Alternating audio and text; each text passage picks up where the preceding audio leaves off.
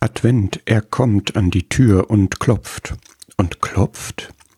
Er klopft an die Tür, er macht sie nicht einfach auf, wie ich meine Tür vor meinem Haus einfach aufmachen kann. Dabei ist er der Urheber und Eigentümer von allem, auch von dir und mir. Er könnte das, aber er macht es nicht.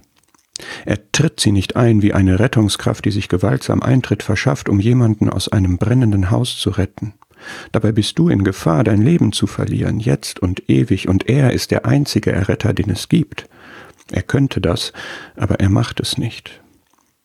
Er erwartet nicht, dass du dich zu ihm führen lässt und am Vorzimmer anklopfst, wie sich das gehört, wenn man das einmalige Glück hätte, eine Audienz bei einem König zu bekommen. Dabei ist er der König, vor dem alle einmal niederfallen werden. Er könnte das, aber er macht es nicht, sondern was macht er? Er klopft, wirklich, er selbst klopft bei dir.